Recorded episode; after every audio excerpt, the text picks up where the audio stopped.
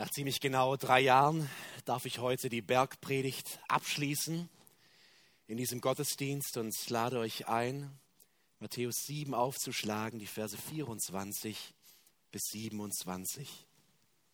Die letzten Worte unseres Herrn in dieser größten aller Predigten.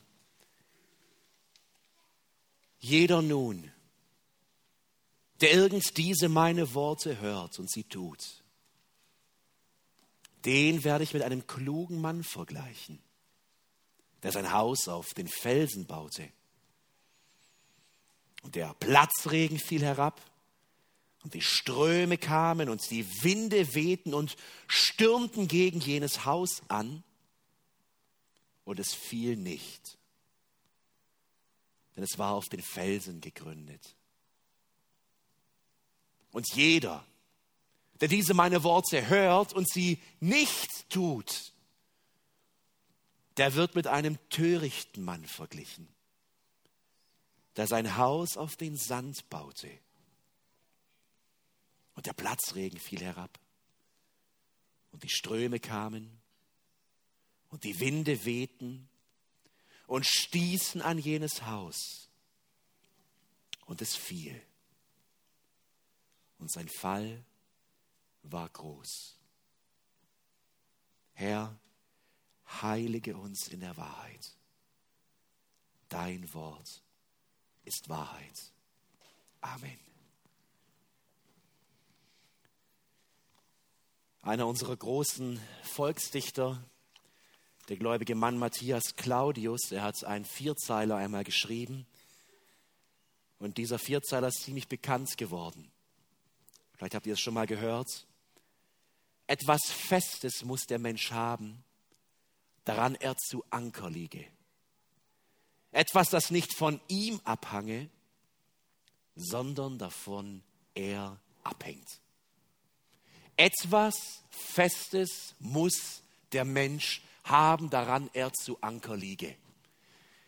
Ihr Lieben, nirgendwo wird dieser diese Aussage, etwas Festes braucht der Mensch, ein Fundament braucht der Mensch, deutlicher wie auf dem Sterbebett. Ich stand noch nicht allzu oft am Sterbebett, auch wenn ich schon manchmal an einem stand. Aber wenn man in die Berichte schaut, in die Literatur, in die Gespräche mit Menschen, spätestens hier zeigt sich, ob ein Mensch ein Fundament hat, eine Grundlage hat. Etwas Festes muss der Mensch haben.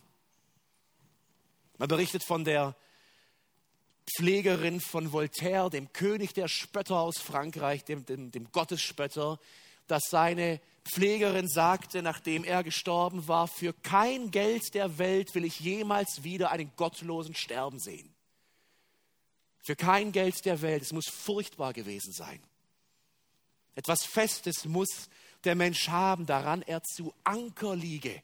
Und Claudius, er sagt, etwas, das nicht von ihm abhange, etwas, das nicht auf ihn selbst gegründet ist, sondern davon er abhängt. Ein Anker, der fest ist, der bleibt, auch in Stürmen. Vor gut 30 Jahren haben wir das bei uns in der deutschen Geschichte gesehen, was das im Leben tatsächlich bedeutet. Als 89, 90 die DDR fiel, oder sie fiel nicht, aber sie löste sich auf, und Honecker, der langjährige Generalsekretär, der Präsident oder Staatenlenker, wie man sagen kann, als er plötzlich isoliert dastehen stand. Niemand wollte mehr bei ihm sein, weil man merkte, das Blatt wendet sich, der Wind dreht sich und die ganzen Jubelperser der Diktatur waren auf einmal alle ruhig. Selbst sein Parteienstab, die engsten Mitarbeiter, niemand wollte mehr etwas mit ihm zu tun haben. Plötzlich fand jeder den Sozialismus doch nicht so gut. Da wussten sie nicht, wo sie diesen Mann, der Jahrzehnte diesen Staat gelenkt hat, unterbringen sollten. Sie fanden keine Wohnung für ihn, weil sie Angst hatten, dass sein eigenes Volk gegen ihn aufsteht und ihm etwas antut. Eines Tages bekam ein Pastor, ich denke, viele von euch kennen diese Geschichte, sie ist in den letzten Jahren recht bekannt geworden, Pastor Uwe Holmer, ein Pastor, der ein Behindertendorf, äh, ein evangelisches leitete, ein Anruf, ob er nicht Honecker aufnehmen könne. Ihr müsst euch in die Situation hineinversetzen, der Mann hat zehn Kinder, keines dieser Kinder durfte Abitur machen, weil sie Christen waren. Sie litten unter großem Druck. Sie standen unter Druck in diesem Staat. Und Holmer sagt, ich nehme ihn auf. Und von Januar bis, ich glaube, Mai 1990 lebt Honecker mit seiner Frau Margot in ihrem Haus, ist an ihrem Tisch, wohnt im Zimmer ihrer Kinder. Warum macht ein Mann so etwas? War, wo sind die Leute, die eigentlich hinter ihrem Staat standen, die die Größe des Sozialismus priesen und wo der Wind sich weht, merkt man kein Fundament. Weg. Warum nimmt dieser Mann ihn auf? Dieser Mann hat ein Fundament. Dieser Mann, Holmer, hatte eine Grundüberzeugung, die sein Handeln prägte. Egal wie der politische Wind war, egal wie der Zeitgeist war, dieser Mann musste nicht lange nachdenken, denn er war gegründet. Er hatte einen Anker liegen, der außerhalb von ihm lag, der ihm die Richtung für sein Leben, Denken und Handeln vorgab. Und deswegen nahm er, trotz übrigens dem größten Widerstand, der kam aus der eigenen Kirche. Die eigenen Gläubigen haben es nicht verstanden. Wie kannst du diesen Mann, der uns das angetan hat, aufnehmen? Und er und seine Frau taten es doch. Etwas Festes muss der Mensch haben. Jesus, er redet von diesem Festen, von diesem Fundament, von diesem Grund am Ende der Bergpredigt. Und er bringt uns am Ende der Bergpredigt, wo er uns gezeigt hat, was es bedeutet, in das Reich Gottes zu kommen und darin zu leben, endet er diese Bergpredigt mit vier Aufrufen, mit vier Bildern. Und nicht wenige Ausleger, sie nennen diese Verse von Vers 13 in Kapitel 7 bis Vers 27 die schmerzhaftesten Verse des ganzen Neuen Testaments. Und ich gebe Ihnen recht. Warum? Weil Jesus mit diesen vier Bildern am Ende der Bergpredigt eine Trennlinie entlang entwirft.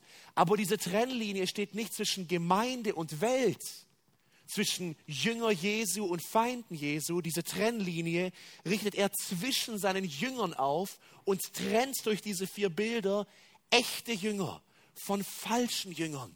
Und deshalb sind sie so schmerzhaft. Vers 13 und 14, er spricht von der engen und von der breiten Pforte. Und er sagt, wenige, wenige haben die enge Pforte gefunden und wenige gehen den schmalen Weg, der zum Leben führt. Er spricht in den Versen 15 und 20 von zwei Bäumen, immer diese Gegensätze, vom schlechten Baum, der schlechte Frucht trägt, und vom guten Baum, der gute Frucht trägt. Und an diesen Früchten, sagt Jesus, wird man erkennen, wer zu mir gehört. Wir haben in der letzten Predigt gesehen, die Verse 21 bis 23. Hier ist diese Trennlinie wahrscheinlich am schärfsten und genauesten gezeichnet, wo Jesus von einem echten Bekenntnis und einem echten Glauben spricht und von einem Lippenbekenntnis. Zu den Menschen wird Jesus eines Tages sagen, weicht von mir, ihr Übeltäter. Ich habe euch nie gekannt. Und jetzt beendet Jesus diese Predigt wieder mit zwei Bildern. Wieder mit zwei Metaphern. Und dieses Mal sind es Häuser oder viel weniger die Häuser an sich, sondern eher die Fundamente, der Boden. Er zeigt einmal ein Haus, das auf Felsen steht, und er zeigt einmal ein Haus, das auf Sand steht. Schaut in den direkten Kontext, Vers 23. Hier heißt es, und ich werde ihnen erklären, ich habe euch niemals gekannt. Weicht von mir, ihr Übeltäter oder ihr Täter der Gesetzlosigkeit. Warum, sagt Jesus, habe ich euch nicht gekannt? Warum steht ihr jetzt vor meinem großen Thron? Und ich weise euch in die Verdammnis. Ich weise euch von mir ab, weil ihr ein Lippenbekenntnis hattet. Ihr ruft Herr, Herr. Ihr habt gedient, ihr wart Teil der Gemeinde. Ihr dachtet, ihr gehört zu mir, aber ich kannte euch nie. Und ihr hättet es wissen müssen, denn in eurem Leben, in eurem Herzen seid ihr Übeltäter. Und jetzt in Vers 24 beginnt Jesus und sagt, jeder nun, er knüpft daran wieder an. Er spricht diese unglaublich schmerzhafte Warnung aus an seine Zuhörer und sagt, wenn du das hörst und wenn du Angst bekommst, dir Sorgen machst, Furcht bekommst vor diesem großen Tag, dann will ich dir ein letztes Bild mitgeben und prüfe mit diesem Bild dein Herz. Wo stehst du? In diesem Gleichnis bringt Jesus jetzt zwei Männer und er nennt sie einmal den klugen Mann oder den weisen Mann, Vers 24, und einmal den törichten Mann, wir würden in unserer Umgangssprache sagen, den dummen Mann, der sein Haus auf Sand baut. Lass uns versuchen, uns dieses Gleichnis einmal näher anzuschauen. Was passiert hier? Hier sind zwei Männer und sie bauen ein Haus, ein gutes, schönes Unterfangen. Die meisten Menschen werden irgendwann mal in ihrem Leben wahrscheinlich diesen Plan haben. Diese Männer, die uns Jesus hier vorzeigt, sie beginnen beide relativ ähnlich. Sie werden sich Pläne gemacht haben. Sie werden Kosten kalkuliert haben, Baumaterial beschafft haben, Handwerker bestellt haben. Die Häuser, sie wachsen langsam in die Höhe und irgendwann stehen sie da. Zwei schmucke Einfamilienhäuser. Bei uns würde wahrscheinlich der obligatorische Gasgrill davor stehen auf der kleinen Veranda, wie in jedem deutschen Haushalt. Da stehen zwei Häuser. Wenn der Spaziergänger vorbeilaufen würde, er würde schlicht zwei Häuser sehen. Wenig Unterschied. Ob sie prächtig sind oder nicht prächtig, wird hier nicht gesagt. Das ist auch nicht der Punkt. Aber es sind Häuser, die dastehen und sich kaum voneinander unterscheiden. Beide sind vielleicht gepflegt, beide sind vielleicht bewohnt, beide stehen schick da. Es scheint alles in Ordnung zu sein. Wann, ihr Lieben, kommt in diesem Gleichnis erst ans Licht, was mit diesen beiden Häusern falsch läuft. Jesus ja sagt, und der Platzregen fiel herab und die Ströme kamen und die Winde wehten und stürmten gegen jenes Haus an. Achtet darauf, sowohl Vers 25 als auch Vers 27, beide Häuser erleben den genau gleichen Sturm. Beide Häuser erleben Platzregen, Überschwemmungen, starke Windböen. Der Sturm ist nicht das Problem. Der Sturm, er fegt über beide Männer hinweg. Aber nur ein Haus bleibt stehen, weil etwas nicht auf den ersten Blick Sichtbares alles verändert. Und das ist das Fundament. Das Haus des Klugen, er ist klug, weil er sein Haus auf Felsen gegründet hat. Er hat vielleicht tief gegraben den Sand weg, den Humus weg, alles, was da oben so ist an lockerer Erde, bis er zu gutem, festen, soliden Grund kam. Und es war ein Aufwand. Es ist viel leichter, direkt mit den Wänden zu beginnen oder kurz irgendwie eine Bodenplatte zu gießen. Aber er nimmt sich die Zeit, er nimmt Kosten und Mühe und scheut sie nicht, um sein Haus fest zu gründen. Dieses Haus ist hält. Es trotz dem Sturm. Was ist mit dem Narren? Er hat auf Sand gebaut. Das Haus, es wird vielleicht schick aussehen, es ist alles in Ordnung auf den ersten Blick, aber etwas nicht Sichtbares fehlt völlig. Das Fundament. Es ging schnell, schnell, es war nicht gründlich. Er hat sich nicht viele Gedanken gemacht, einfach drauf losgebaut. Und das, wo das, Nach das Haus des Nachbarn stehen bleibt, durch diese Stürme kracht sein Haus ein. Und es kracht nicht nur einfach ein. Jesus sagt, jenes Haus fiel und sein Fall war groß.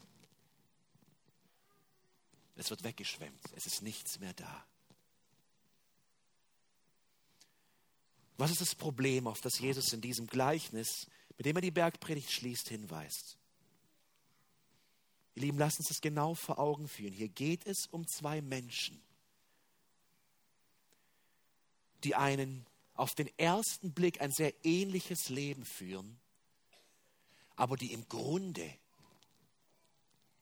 einen völlig anderen Lebensstil haben. Der Lebensstil des einen, den nennt Jesus klug oder weise, den Lebensstil des anderen töricht oder dumm. Und lass uns jetzt genau hineinschauen, worin unterscheiden sie sich? Was sagt Jesus, ist dieses Fundament auf Felsen und was ist das Fundament auf Sand? Der Punkt aus dem Kontext, aus der Bergpredigt ist klar. Hier geht es um zwei Menschen, die sich in der Nähe von Jesus aufhalten. Hier geht es um zwei Jünger. Die ganze Bergpredigt ist an seine Jünger geschrieben. Die hat Jesus nicht an den Weltmenschen rausgebracht, sondern es ist ein Ruf in die Nachfolge an die Jünger. Und so sagt Jesus seiner Gemeinde zum Schluss dieser Predigt, nachdem er ihnen aufgezeigt hat, welches Leben, ein Leben im Reich Gottes gelebt werden soll. Wie diese Gegenkultur zur Welt aussehen soll. Ein Leben in Heiligkeit. Ein Leben in seinem Ebenbild. Warnt er uns und sagt, unter meinen Jüngern werden Menschen sein, die auf den ersten Blick sich nicht groß unterscheiden. Ich will sie übertragen. Vielleicht machen diese beiden Menschen täglich ihre Andachten. Vermutlich machen sie gerne Lobpreis, sie singen gerne Lieder. Vielleicht sind ihre Bücherregale voll mit theologischen Büchern und Biografien. Vielleicht können beide den Unterschied von allgemeiner und spezifischer Gnade definieren und kennen sich in der Kirchengeschichte aus. Vielleicht übernehmen beide Verantwortung in der Gemeinde. Vielleicht haben beide einen festen Dienst. Und dennoch unterscheidet beide etwas grundsätzlich. Und was ist dieser Unterschied? Der eine hört Jesu Worte und tut sie. Der andere hört Jesu Worte und tut sie nicht. Das ist die Definition dieses Fundaments. Jesus sagt, auf Felsen gebaut heißt, zu hören, was ich sage und es tatsächlich auch zu tun, mir gehorsam zu sein. Auf Sand gebaut, der Scheingläubige, wie wir ihn nennen könnten, den Mann mit dem Lippenbekenntnis. Er hört zwar Jesu Worte, merkt ihr, er redet hier von Jüngern, die Worte Jesu werden gehört von ihm. Er sitzt vielleicht Sonntag für Sonntag unter der Kanzel. Er liest vielleicht seine Bibel, er hört sich Podcasts an und Predigten. Er hört mein Wort, das ist nicht das Problem, aber er tut es nicht. Sein Leben spricht eine andere Sprache. Er hört das eine, aber tut das andere.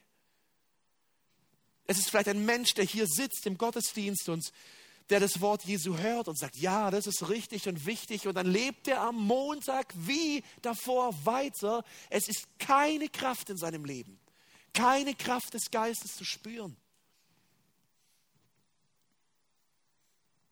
Anders ausgedrückt,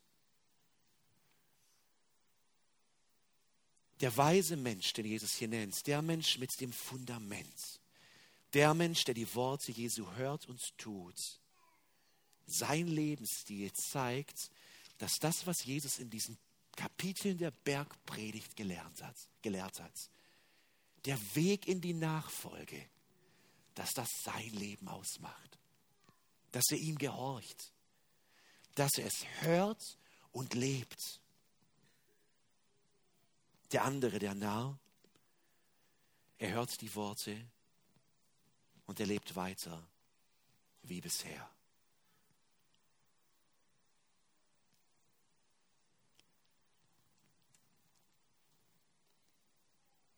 Ich weiß nicht, ihr Lieben, ob wir diesen Punkt wirklich verstanden und begriffen haben. Diese Verse machen ihn so überaus deutlich. Alle vier Bilder machen es so deutlich. Ein Mensch zeigt, dass er wirklich ein wiedergeborener Nachfolger Jesu ist, wenn er ihm gehorcht. Es ist nicht, dass er sündlos ist. Erst ein Kapitel vorher in dem Gebet des Vaterunsers lehrt Jesus ja seine Jünger, ihre Schuld zu bekennen und vergib uns unsere Schuld. Das soll ihr tägliches Gebet sein. Denn er weiß, er ist ein Sünder aber die Worte Jesu entfalten wirklich Kraft in seinem Leben. Wann zeigt sich, auf welchem Fundament ein Mensch wirklich gebaut hat, wenn der Sturm kommt. Viele oder es gibt in der Auslegung und so wie die Menschen diesen Text predigen, zwei Auslegungen, was diese Stürme bedeuten können. Die einen sagen, die Stürme, die Jesus hier meint, der Platzregen und die Überschwemmungen und all das, das sind die Stürme des Lebens. Das ist die Situation, wenn auf einen Menschen, der sich zu Jesus bekannt hat und sich hat taufen lassen, plötzlich in die Stürme des Lebens gerät, die alles ins Wanken bringen. Das kann die eine unerwartete Krankheit sein, ein Verlust des Arbeitsplatzes, finanzielle Not, sozialer Druck wegen des Bekenntnisses zu Jesus, eine Krise in der Ehe, Depressionen oder Schwermut, der Verlust eines geliebten Menschen, diese Stürme des Lebens, das Jesus hier meint und sagt, wenn der Glaube geprüft wird von Gott, wenn Gott Stürme schickt, Not schickt und Leid schickt, wird dieses Bekenntnis halten? Bleibt dieser Mensch standhaft im Gehorsam zu Jesus? Oder wird er wie ein DDR-Bürger damals, wie ein Fähnchen im Wind, heute noch Sozialist und morgen schon wieder Demokrat sein? Die anderen, sie legen diesen, diese Stürme so aus, dass sie sagen, dieser Sturm, von dem Jesus spricht, er ist der Sturm des großen Gerichts. Es ist das Offenbarwerden vor dem Thron Gottes. Dass wenn der Mensch gestorben ist oder Christus wiederkommt und alle Menschen vor Gott stehen werden, dass der Sturm hier die Situation ist, wenn vor Gottes Thron alles offenbar wird. Das ganze Innere des Menschen, was er verborgen hat, offengelegt wird und dann wird dieses Haus einstürzen. Und deswegen sagt Jesus, und sein Fall war sehr groß. Welche Auslegung ist richtig? Ich denke beide. Jesus macht es nicht ganz klar, aber beide Punkte, sie, sie können eintreffen oder ich würde auch sagen, sie sind sichtbar vor unseren Augen sogar schon eingetroffen. Da ist ein Mensch, der das Evangelium hört. Er hat bis jetzt gegen Gott gelebt, sein eigenes Ding durchgezogen, sein Leben gelebt. Und dann hört er das Evangelium von Jesus. Und Jesus arbeitet an seinem Herzen. Er beginnt vielleicht die Bibel zu lesen. Er bringt Gott sein Leben. Er steigt in dieses Becken und er lässt sich auf den Namen Jesu taufen. Und dann vergeht eine Zeit und die Stürme kommen. Der Glaube wird auf die Probe gestellt. Und lasst uns nicht vergessen, ihr Lieben, diese Proben kommen von Gott. Sie kommen nicht vom Teufel. In vielen Stellen, vielleicht am deutlichsten in Jakobus 1, lernen wir, dass diese Prüfungen von Gott gegeben sind, um die Echtheit des Glaubens herauszustellen und den Glauben zu stärken, stark zu machen. Der Druck wird größer und plötzlich verliert dieser Mensch das Interesse. Die Leidenschaft ist nicht mehr da. Dieses kurze Hochgefühl ist weg. Und ehe er sich versieht, sieht er sich zwar Sonntag für Sonntag noch hier sitzen, aber sein Leben ist tief in den Ketten der Sünde. Von der Kraft des Geistes, der Erneuerung des Herzens ist nichts zu sehen. Von diesen Menschen spricht Jesus, wenn er sagt, sie haben kein Fundament. Denn was ist das Fundament? Wer mein Wort hört und tut. Es gibt eine Stelle in Hesekiel 10 und ich lade euch ein, sie aufzuschlagen. Keine Stelle im ganzen Alten Testament ist so eng verbunden mit diesen Worten, die Jesus hier spricht. Hesekiel, er spricht über Menschen, die meinen, Gottes Wort zu predigen, Propheten zu sein, aber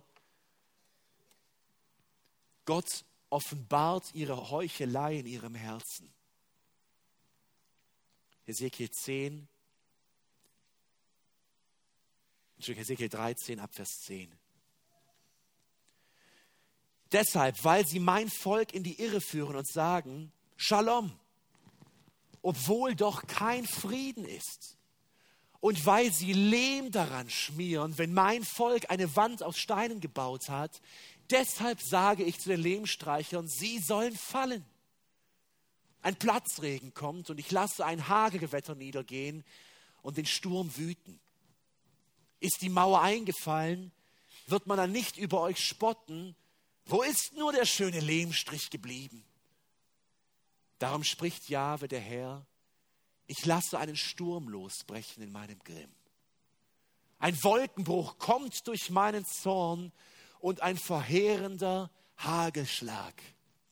Ihr Lieben, hier offenbart Gott uns, was er davon hält und empfindet, wenn er Heuchler sieht, wenn er sieht, wie Menschen etwas aufbauen, was krumm und schief und hässlich und dreckig ist, aber es übertünchen mit Lehm, mit einem netten religiösen Fassadenanstrich. Gott sagt, ich lasse meinen Grimm losbrechen. Es ist ernst. Es ist kein Spiel. Es ist Gott ernst. Er sagt, mein Grimm ist groß. Ich bin zornig, weil ich sehe, wie Menschen versuchen, mich auszutricksen. Versuchen, den anderen und mir etwas vorzuspielen, wo doch innen im Herzen alles verrottet ist und von Sünde befallen. Ohne Kraft. Ohne Geist. Friede, Friede. Aber da ist kein Friede. mein lieber Bruder, meine liebe Schwester, ich will es dich ganz direkt fragen. Ist es das Wort Jesu, sein Wort, das du nicht nur hörst in der täglichen Andacht, in den Gottesdiensten, in deinem Leben, sondern dass du auch tust? merkst du einen Prozess in deinem Leben. Einen Prozess der Veränderung. Wie kommt der Mensch zu Jesus? Er kommt als Sünder, beladen, mit tiefer, tiefer Schuld. Und dann darf der Mensch diese Sünde vor das Kreuz legen. Und Paulus sagt in Kolosser 2, wir dürfen den Schuldschein, diesen ganzen Dreck unseres Lebens, egal wie groß es ist, ans Kreuz nageln. Und der Schuldschein ist weg. Und Paulus lehrt uns in Römer 5 und 6 so klar, dass der Sünde die Macht genommen ist, wenn ein Mensch wirklich vom Blut Jesu reingewaschen ist, dann hat die Sünde keine Macht mehr, weil Jesus sie durchbrochen hat. Und jetzt beginnt ein Prozess, den Jesus uns durch die ganze Bergpredigt gezeigt hat, ein Prozess der Veränderung, eine völlige Gegenkultur zur Welt, eine Gegenkultur, die so groß ist, dass sie uns unmöglich zu sein scheint, selbst eine Liebe für die Feinde zu haben. Aber es ist möglich, weil Christus jetzt in diesem Menschen lebt der, denkt an dieses Bild auf diesem engen, schmalen Pfad mit dem Blick nach Zion, in den Himmel gerichtet, den Weg mit Jesus läuft. Und ich will dich fragen, läufst du auf diesem Weg? Oder hörst du nur die Worte?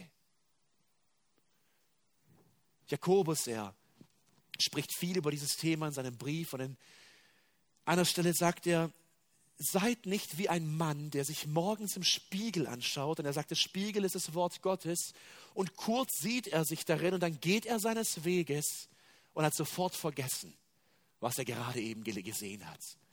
Jakobus sagt, seid nicht solche Menschen, tut es nicht. Und dann in Jakobus 2 finden wir diese Stelle, die sehr parallel zu dem, was Jesus hier lehrt, sagt Jakobus 2, Vers 14. Was nützt es, meine Brüder, wenn jemand sagt, er habe Glauben, hat aber keine Werke? Was nützt es einem Menschen, wenn er Jesu Worte hört und sagt, ja, ich glaube, aber da ist nichts. Er lebt wie bisher. Vielleicht sind ein paar Äußerlichkeiten verändert, aber dieselben Sünden quälen und plagen ihn Tag für Tag.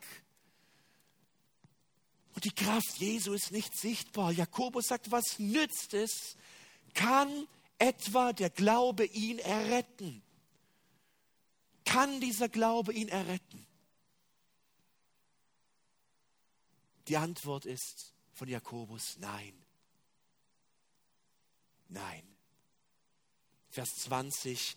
Willst du aber erkennen, o nichtiger Mensch, dass der Glaube ohne die Werke tot ist? Tot. Da ist nichts. Ein toter, leerer Glaube. Das sind die Menschen, die wir letzte Predigt gesehen haben, die sterben werden. Viele von diesen Jüngern, Scheinjüngern Jesu werden sterben in der Erwartung, bei ihm zu sein. Und sie werden vor seinem Thron stehen und er wird sagen, ich kannte euch nie. Ich kannte euch nie. Hinfort, ihr Übeltäter.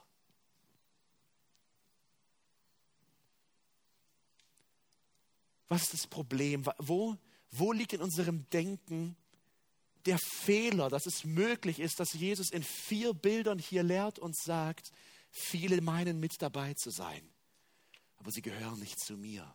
Sie bauen auf Sand und ihr Fall wird groß sein. Psalm 1 gibt uns eine Antwort.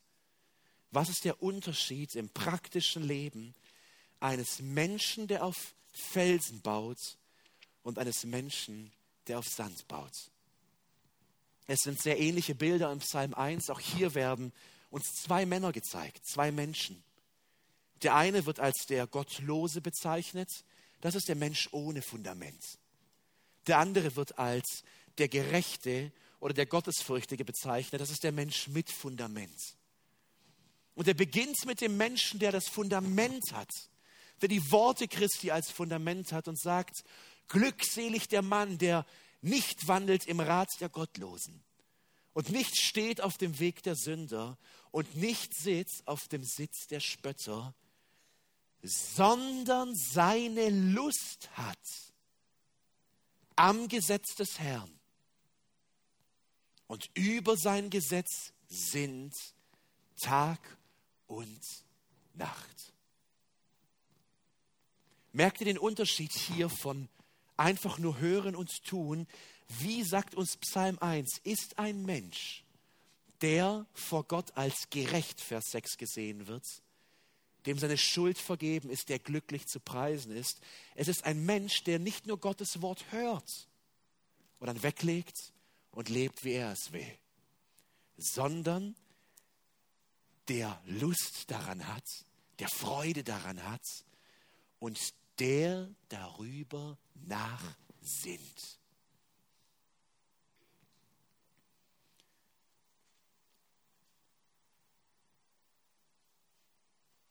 Ich bitte dich, wenn du dieses, dieses Problem näher verstehen willst, geh zu einem Menschen, den du als einen heiligen, gottesfürchtigen Menschen in deinem Umfeld wahrnimmst.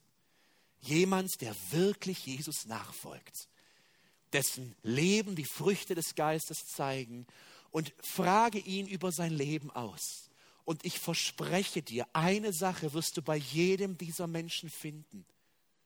Gottes Wort ist nicht nur wie ein Klang in ihrem Leben. Einmal gehört, einmal gelesen, weggelegt und weitergemacht.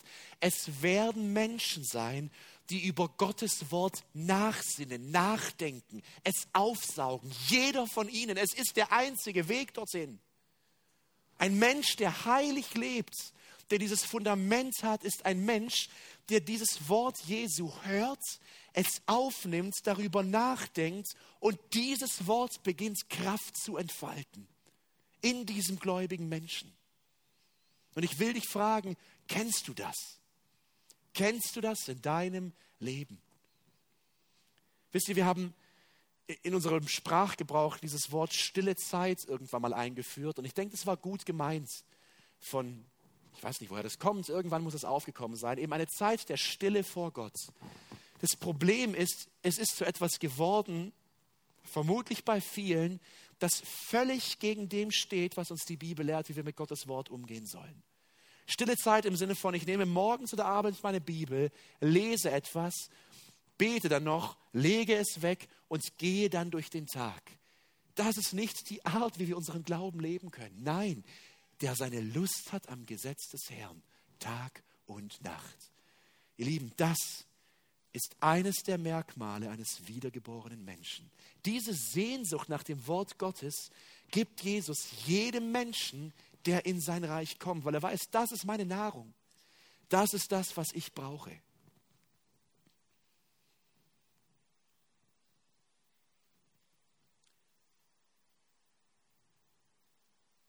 Jesus, er zeigt uns diese beiden Menschen und er gibt uns dieses Bild des fallenden Hauses und des stabilen Hauses am Ende seiner Predigt, damit wir unser Leben und Handeln prüfen können.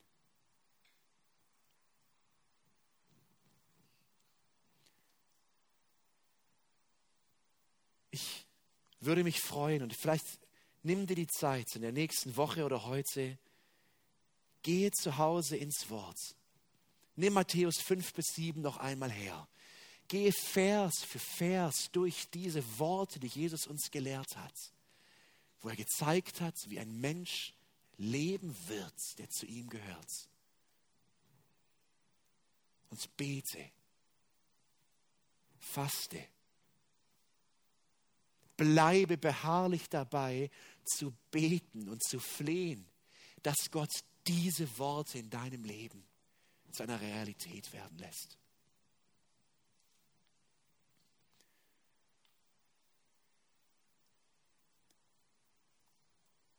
Wir lesen in den nächsten Versen ab Vers 28, dass die Menschen, die diese Worte von Jesus hörten, zutiefst erstaunt waren. Warum waren sie erstaunt? Vers 29, denn er lehrte wie einer, der Vollmacht hat und nicht wie ihre Schriftgelehrten.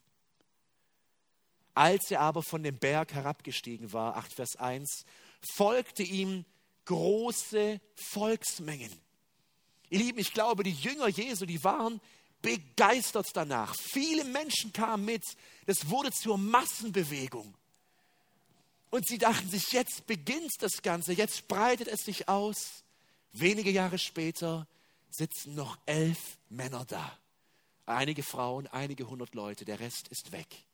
Viele waren begeistert und sagen, Mensch, ist das eine Lehre, das hat ja Kraft und Vollmacht, das will ich für mein Leben. Es verging einige Zeit und es, man merkte, kein Fundament, keine Wiedergeburt und keine Kraft. Vielleicht hatten einige dieser Menschen ihrem Lebenshaus einen kurzen Anstrich gegeben, wie wir in Hesekiel 13 lesen. Aber innen blieb die Sünde.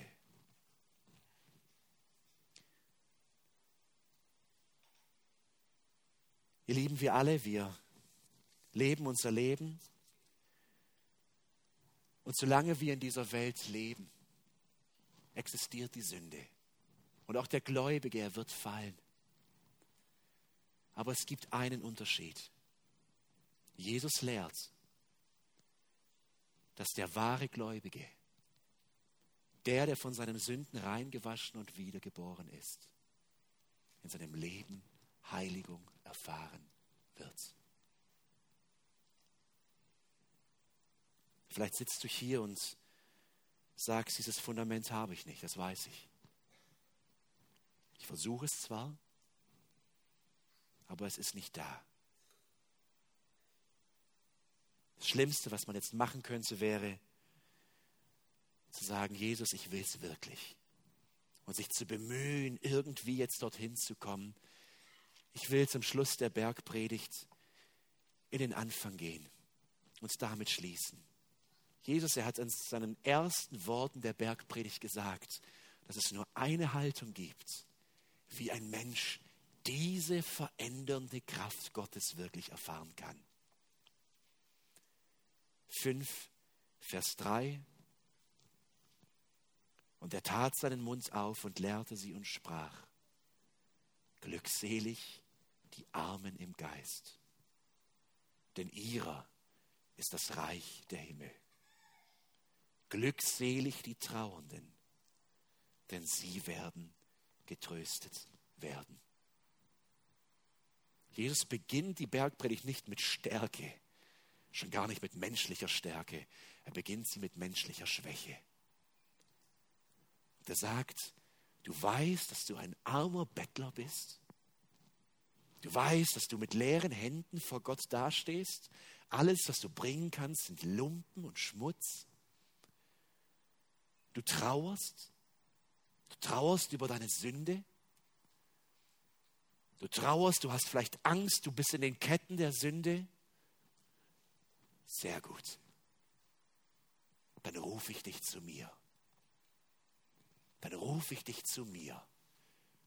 Und wenn du diese Haltung hast, dann komm zum Kreuz. Und ich werde deine Schuld vergeben. Und ich werde dich in mein Reich hineinholen. Und mein Wort wird deine Nahrung sein, dass du wächst, dass du reif wirst und dass Menschen um dich herum merken, dieser Mensch ist anders, dieser Mensch ist Salz und Licht, dieser Mensch hat Kraft.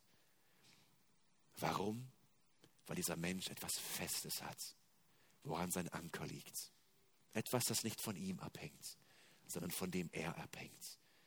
Jesus Christus selbst. Ich will schließen mit einem letzten Bild, das uns unser Herr Jesus in der Offenbarung gibt. Und hier wird nicht das Bild von Felsen und Sand gebraucht, aber ein ähnliches Bild von warm und kalt. Das ist die Gemeinde in Laodicea. Auch diese Worte spricht Jesus an seine Gemeinde. Auch hier wirft er eine Trennlinie hinein und unterscheidet zwischen falschen Bekenntnissen, zwischen falschen Gläubigen, die geistlich tot sind, und lebendigen Gläubigen, die wiedergeboren sind. Diese Gemeinde Laodicea, sie war einmal stark, sie liegt direkt neben Kolossee, sie war eng verbunden mit den Kolossern, an die dieser wunderbare Kolosserbrief geschrieben wurde. Starke Gläubige kamen aus dieser Gemeinde die Geld gesammelt hatten für andere Gemeinden, die voll im Geist standen. Einige Jahrzehnte vergehen. Und dann schreibt Johannes diese Worte auf, die Jesus ihm eingegeben hat an diese Gemeinde. Und der Engel der Versammlung in Laodicea schreibe, dieses sagt der Amen, der treue und wahrhaftige Zeuge, der Anfang der Schöpfung Gottes. Ich kenne deine Werke. Ich kenne dein Leben. Ich sehe dein Herz, dass du weder kalt noch warm bist. Ach, dass du kalt oder warm wärest. So weil du lau bist und weder warm noch kalt, werde ich dich ausspeien aus meinem Mund. Weil du sagst, ich bin reich geworden und ich bedarf nichts. Und du weißt nicht, dass du der Elende und Jämmerliche und arm und blind und nackt bist. Rate ich dir, Gold von mir zu kaufen, geläutert im Feuer, damit du reich wirst, und weiße Kleider, damit du bekleidet wirst und die Schande deiner Blöße nicht offenbar wird. Und Augensalbe, um deine Augen zu salben, damit du sehen kannst. Und jetzt Vers 19. Ich überführe und züchtige so viele ich liebe. Ich bin es, der überführt und züchtigt, damit du aufwachst aus diesem furchtbaren Zustand, damit du erkennst, wie du wirklich bist, dass du von diesem hohen Rost deiner Religion runtersteigst und zerbrochen bist. Und was ist die Reaktion, die Jesus dieser Gemeinde sagt und die auch heute noch jedem Menschen zuruft, der merkt, ich bin in diesen Ketten der Sünde gefangen. Sei nun eifrig und tu Buße. Kehr um, bekenne dir meine Schuld. Siehe, ich stehe an der Tür und klopfe an. Wenn jemand meine Stimme hört und die Tür öffnet, zu dem werde ich hineingehen und das Abendbrot mit ihm essen und er mit mir. Du hast dieses Fundament noch nicht. Jesus sagt, ich stehe an der Tür und ich klopfe. Öffne mir, kehre um, tue Buße und glaube meinem Wort und ich werde in Gemeinschaft mit dir treten. Und die Kraft meines Wortes wird sich in deinem Leben entfalten. Amen.